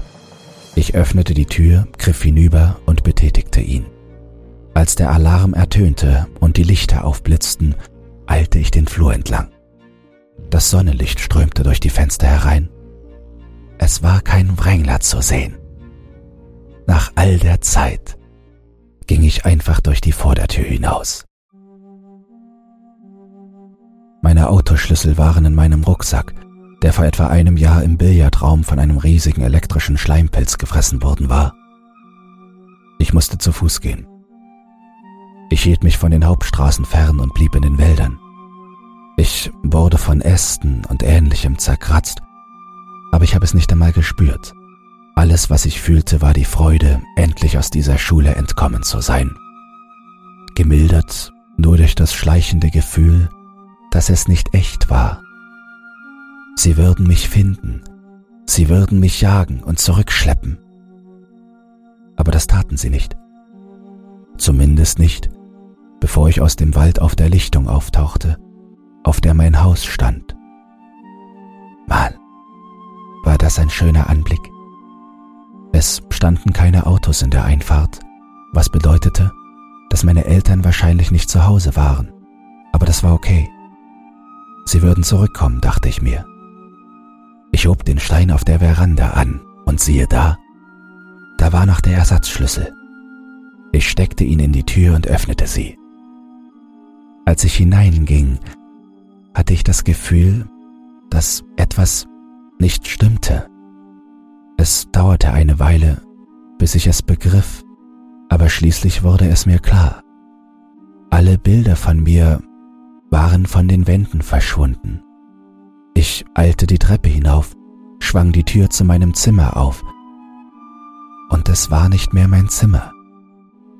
Dort standen ein Schreibtisch und ein Haufen Bücherregale, die mit Büchern vollgestopft waren. Ich setzte mich in den Bürostuhl und in meinem Kopf drehte sich alles. Okay, dachte ich. Ich hätte es erwarten sollen. Immerhin hatte sich Jason nicht an mich erinnert und auch keines der anderen Kinder hatte sich erinnert. Selbst wenn sie mich nicht vom Sehen her aus der Schule kannten, hätten sie zumindest von meinem Verschwinden hören müssen. Es sah also so aus, dass meine Existenz irgendwie aus der Außenwelt gelöscht worden war. Ich hatte keine Ahnung, wie oder warum, aber ich wusste, dass es so war. Mit weichen Knien stand ich auf und begann im Zimmer auf und ab zu gehen, um zu überlegen, was ich tun sollte. Wenn sich meine Eltern nicht an mich erinnerten, was dann? Aber sie mussten sich doch an mich erinnern, oder? Mein Gott, ich hatte 16 Jahre lang bei ihnen gelebt. Als ich auf und ab ging, sah ich es in einem Bücherregal, oben auf einer Reihe von Büchern. Es war der Name, geschrieben mit schwarzem Filzstift, der mir ins Auge fiel. Emmet. Ich lief hin und nahm es mir. Es war eine dieser CD-DVD-Hüllen, die man noch aus der Zeit kannte, als man noch CDs und DVDs brannte. Darin befand sich eine Disk, auf deren Oberfläche dasselbe geschrieben stand wie auf dem Rücken der Hülle. Emmet. Ich ging hinüber und legte sie in den Computer auf dem Schreibtisch ein. Der Bildschirm leuchtete auf und fragte mich nach einem Passwort. Scheiß drauf, dachte ich und tippte es ein. Emmet. Es funktionierte und das Video wurde abgespielt. Es war ein Video von mir. Zuerst sah man, wie ich über meine Mr. Dildo-Nummer lachte. Dann ließ mich Mr. Hillrow nachsitzen. Dann war ich beim Nachsitzen. Dann war ich in der Hölle. Die Kameras folgten mir auf jeden Flur und in jedes Zimmer. Sie zeichneten meine gesamte erste Nacht in dieser Schule auf. Dann war da noch etwas anderes. Es war wieder Tag. Mr. Hillrow rollte einen Fernseher ins Klassenzimmer. Heute werden wir uns im Unterricht ein Video ansehen. Die Kamera schwenkte über die Klasse. Alle Kinder sahen erleichtert aus. Videotage, so selten sie auch waren, stießen immer auf Anklang. Ich hörte ein Zischen und sah, wie die Kamera auf die Lüftungsschächte zeigte, wo ein grünes Gas wie Nebel hereinströmte. Das war etwas anderes als das Gas, das mich jede Nacht betäubte. Das war weiß. Jetzt war die Kamera auf den Fernsehbildschirm gerichtet. Mr. Hillrow stand daneben und trug etwas, das wie eine militärische Gasmaske aussah. Er schaltete den Bildschirm ein. Ein Mann mit einer schrecklichen roten Maske erschien auf dem Fernseher. Die Maske war wie ein schrecklich verzerrtes menschliches Gesicht, ohne Augenlöcher. Die Augen sollten so aussehen, als seien sie zugeschmolzen worden, eines unten in der Nähe einer Wange, das andere oben auf der Stirn. Es gab ein beunruhigendes Grinsen von Ohr zu Ohr, und die Ohren selbst waren auch weird. Eines war nur ein halbes Ohr, das andere war spitz wie das Ohr eines Kobolds. Zumindest dachte ich, es sei eine Maske. Als die tiefe, raue Stimme ertönte, war ich mir da nicht mehr so sicher. Emmett Emerson existiert nicht, sagte die dämonische Stimme auf dem Bildschirm in Mr. Hillrows Klasse. Du hast ihn nie getroffen. Alle Erinnerungen an ihn sind falsch. Zerstöre diese Erinnerungen. Denn er hat nie existiert. Es gibt keine Person namens Emmett Emerson. Es ist nicht euer Klassenkamerad. Und war es auch nie. Die Kamera schwenkte zurück zu den Schülern. Ihre Augen waren weit geöffnet und glasig. Mit einer Stimme wiederholten sie. Emmett Emerson existiert nicht. Dann endete das Video. Ich war völlig aus dem Häuschen. Wenigstens wusste ich jetzt, warum sich niemand in der Schule an mich erinnerte. Aber was war mit meinen Eltern? Und was hatte dieses Video in ihrem Haus zu suchen? Ich durchwühlte meinen ehemaligen Kleiderschrank auf der Suche nach irgendetwas, das mir helfen könnte zu verstehen, was hier vor sich ging. Dann fand ich die Maske. Die gleiche Maske wie in dem Video. Gerade als mir etwas Wichtiges klar zu werden begann, hörte ich eine Stimme hinter mir. Du musst verstehen, mein Sohn, dass man dir nie etwas antun wollte. Du solltest nur eingesperrt bleiben. Ich drehte mich um und erblickte meinen Vater. Und mit einem Mal wurde es mir klar, als hätte ich es die ganze Zeit über gewusst. Er war, du weißt schon wer. Mir wurde schwindelig und schlecht. Und dann kotzte ich auf den Teppich. Dad, du hast mich in dieser verdammten Schule eingesperrt. Warum? Mein Vater seufzte. Ich musste es tun. Die Prophezeiung stand zu kurz vor der Erfüllung und das konnte ich nicht zulassen. Du solltest nur so lange gefangen gehalten werden, bis sich das Portal vollständig öffnet was eigentlich jeden Tag hätte passieren sollen. Daraufhin hättest du deinen Platz an meiner Seite eingenommen. Du solltest nie verletzt werden, und ich bestand darauf, dass du nachts frei herumlaufen konntest. Mr. Haldrow, du kennst ihn als Mr. Hillrow, wollte dich die ganze Zeit über im Untergeschoss festhalten. Aber das wollte ich nicht zulassen. Nicht meinen Sohn, nicht mein Emmet. Mein Vater schenkte mir ein nettes väterliches Lächeln, während sich meine Gedanken überschlugen. Prophezeiung, Portal, mein Platz an seiner Seite. Was zum Teufel? Doch eine Sache wusste ich mit Sicherheit. Diese Schule hatte getötet.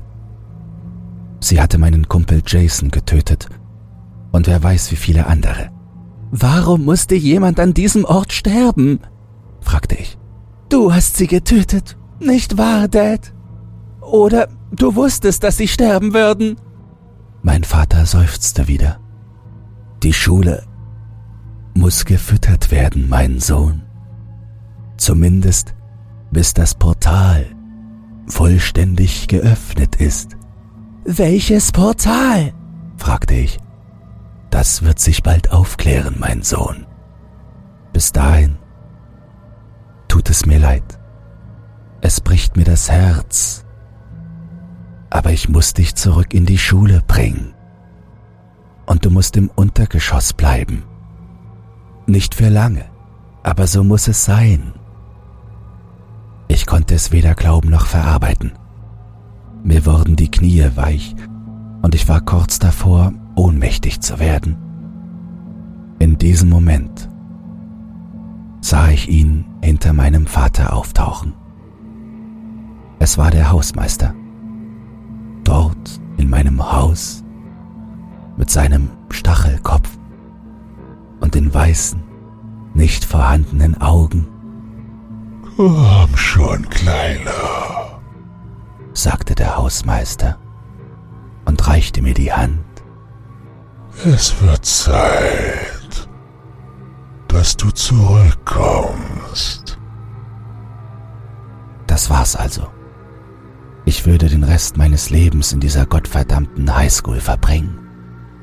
Ich schloss die Augen und spürte wieder diese vertraute Wärme, die sich in meinem Schritt ausbreitete. Dann hörte ich einen Knall, der mir in den Ohren schepperte. Ich dachte, ich hätte ein Donnern gehört, aber ich war mir nicht sicher. Ich öffnete langsam ein Auge und sah den Hausmeister mit dem Gesicht nach unten auf dem Boden liegen. Er hatte ein Loch im Hinterkopf, aus dem schwarzes Blut quoll.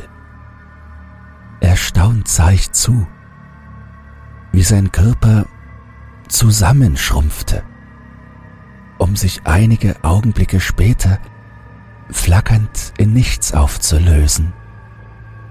Ich schaute auf und sah meine Mutter dort stehen, die eine Waffe auf meinen Vater richtete, der die Hände in die Luft gestreckt hielt.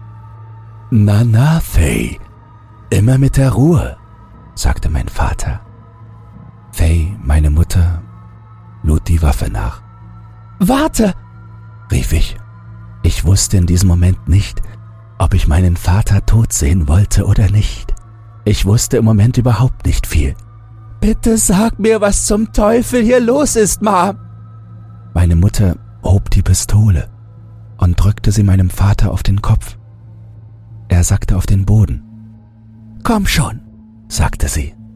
Hilf mir, ihn zu fesseln und zum Auto zu bringen. Wir müssen uns beeilen. Es wird dunkel. Ich weiß immer noch nicht alles. Und ich kann euch auch nicht alles sagen, was ich weiß. Zumindest nicht jetzt. Aber ich werde versuchen, zusammenzufassen, was meine Mutter mir erzählte, als wir wie verrückt durch die Stadt fuhren, um Vorräte zu sammeln, während mein Vater bewusstlos und gefesselt auf dem Rücksitz saß. Ich werde ein paar Dinge ergänzen, die ich seitdem gelernt habe. Vor ein paar hundert Jahren waren meine Eltern auf der Flucht vor dem Gesetz. Sie versteckten sich in den Wäldern, in dem Ort, der später Claremont, Maine werden sollte, und bauten ihre Hütte in der Nähe des Ortes, der später meine Schule werden sollte. Eines Abends, als sie draußen über dem Feuer das Abendessen zubereiteten, sahen sie ein seltsames Leuchten unter einem Felsen hervorscheinen. Sie rollten den Stein beiseite, und plötzlich hörten sie Stimmen in ihren Köpfen, die ihnen Dinge erzählten. Sie hatten das Portal gefunden. Damals war es winzig, etwa so groß wie eine Münze. Ich weiß nicht, ob es ein Portal zu einem anderen Universum war oder nur zu einem weit entfernten Ort in unserem eigenen Universum. Ich weiß nur, dass es ein Portal zu einem schrecklichen Ort war, voller schrecklicher Dinge, die versuchten, sich ihren Weg in unsere Welt zu bahnen. Die Stimmen im Kopf meiner Eltern sagten ihnen, dass sie unsterbliches Leben und unvorstellbare Kräfte erhalten würden, wenn sie dabei helfen würden, das Portal zum Wachsen zu bringen und es schließlich ganz zu öffnen. Die Stimmen sagten, dass meine Eltern ein Bauwerk um das Portal herum errichten sollten, um die Kreaturen zu beherbergen, die jede Nacht durch das Portal kämen. Eine nach der anderen. Diese Kreaturen sollten gelegentlich mit menschlichem Leben gefüttert werden. Wenn sie dies täten, würde das Portal im Laufe von Hunderten von Jahren immer größer werden, bis es sich schließlich eines Tages weit öffnen und sich die Barriere zwischen den Welten vollständig auflösen würde. Das heißt, es sei denn, die Prophezeiung würde wahr werden. Das war ich. Ich war die Prophezeiung, der erstgeborene Sohn, der das Objekt in das Portal legen und es für immer schließen würde. Irgendwann kamen die Haldros durch den Wald gewandert. Mein Vater trug diese unheimliche rote Maske und vollzog gerade eine Art Ritual, als die Haldros ihn fanden. Sie waren auf irgendeiner verrückten Missionsreise und wollten eine Schule für Gottes höchstes Wort und Hingabe gründen – mein Vater gab vor, der Teufel zu sein und überredete sie, die Schule für ihn zu bauen und zu unterhalten. Sie halfen nur zu gern, weil sie glaubten, dass sie das Werk des Herrn verrichteten und dabei auch noch unsterblich würden. So fing es an. Hunderte von Jahren vermieden meine Eltern, Kinder zu bekommen, um zu verhindern, dass die Prophezeiung in Erfüllung geht. Dann waren sie eines Abends ein bisschen betrunken und schwups, da kommt Emmet ins Spiel. Das bin ich. Die Stimmen sagten meinen Eltern, sie sollten mich auf der Stelle töten. Natürlich hörten sie nicht auf sie, sondern beschlossen, mich genau zu beobachten. Dann eines Tages wussten sie, dass sie der Wahrheit nicht länger ausweichen konnten. Die Prophezeiung würde wahr werden, wenn sie nicht etwas unternahmen.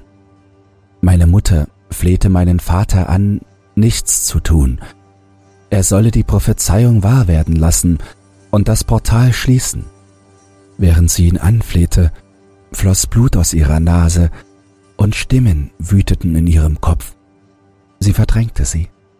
Mein Vater dachte, es gebe einen Weg, einen Kompromiss, alles zu haben. Er musste mich nur so lange einsperren, bis ich die Pforte vollständig geöffnet hatte.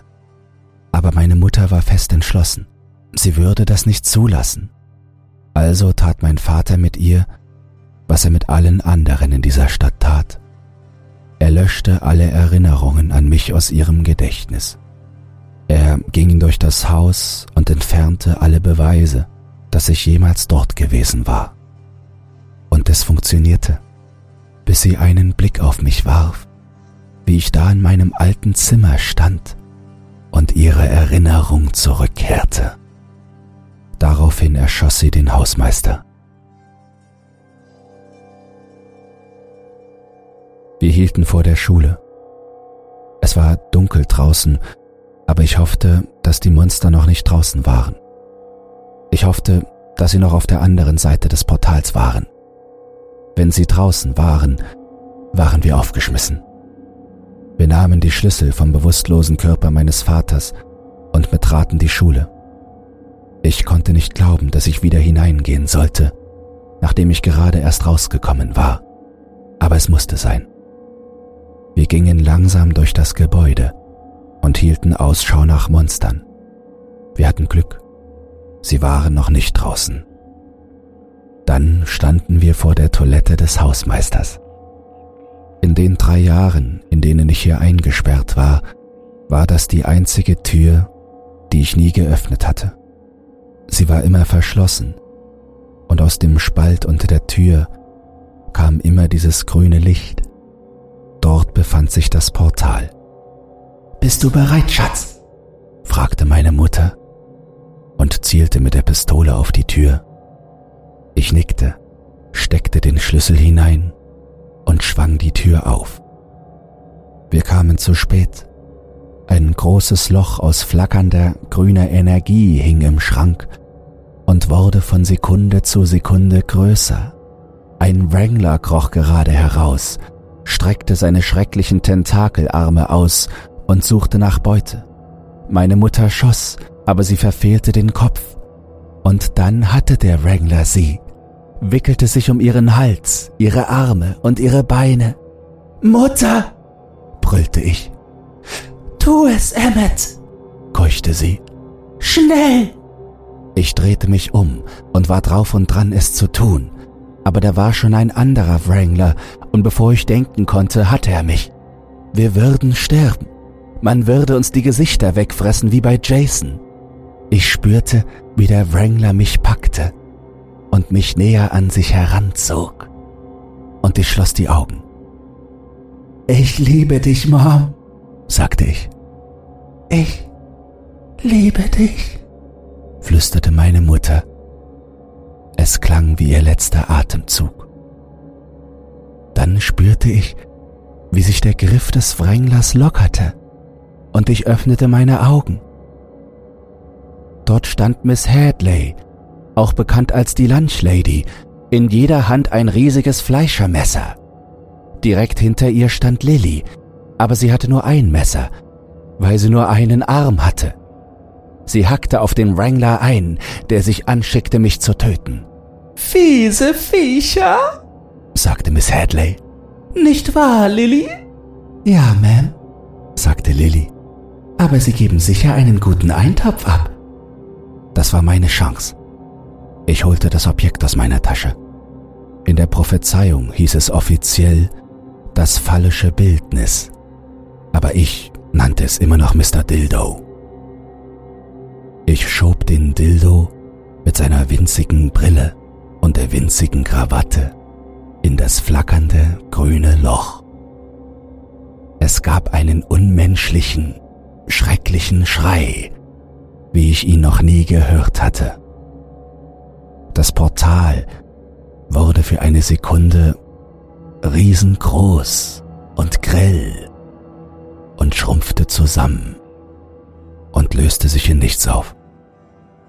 Es war verschwunden.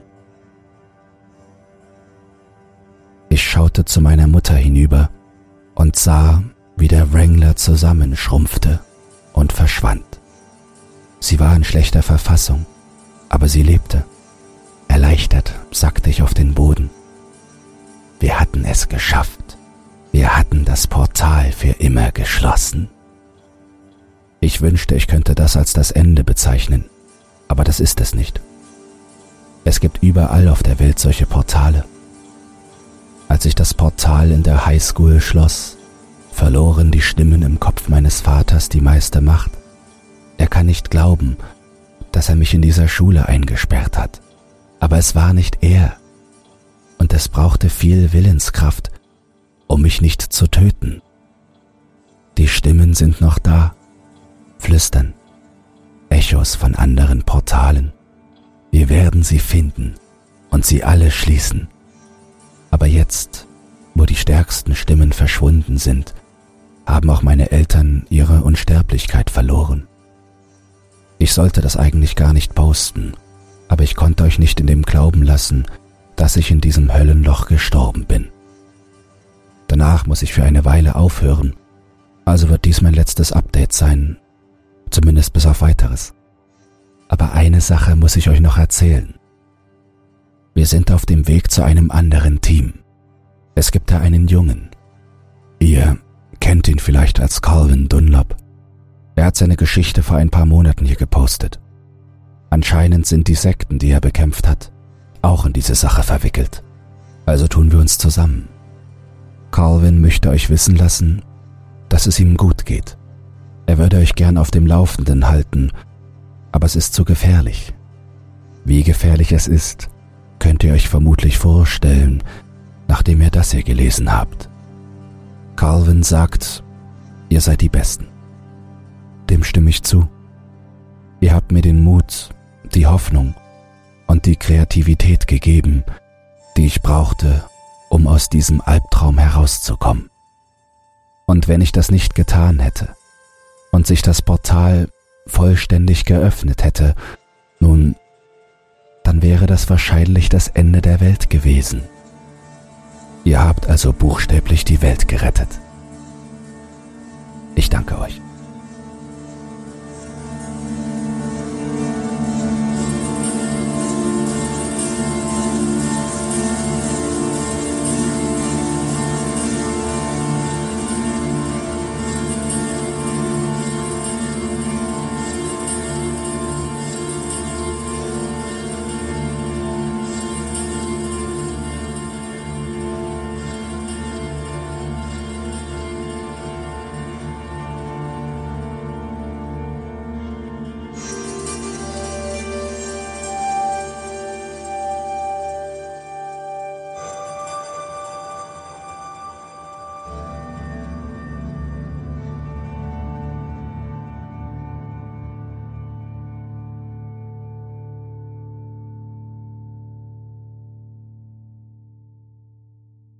Gute Neuigkeiten. Creepypasta zum Einschlafen ist für den Publikumspreis beim Deutschen Podcastpreis nominiert. Wenn du meine Arbeit zu schätzen weißt und mit nur zwei Klicks an der positiven Entwicklung des Podcasts beteiligt sein willst, dann würde es mich sehr freuen, wenn du für mich abstimmen würdest. In den Show Notes findest du einen Link zur Abstimmung. Dabei ist keine Registrierung oder dergleichen erforderlich. Einfach auf Jetzt abstimmen klicken und fertig ist die Laube.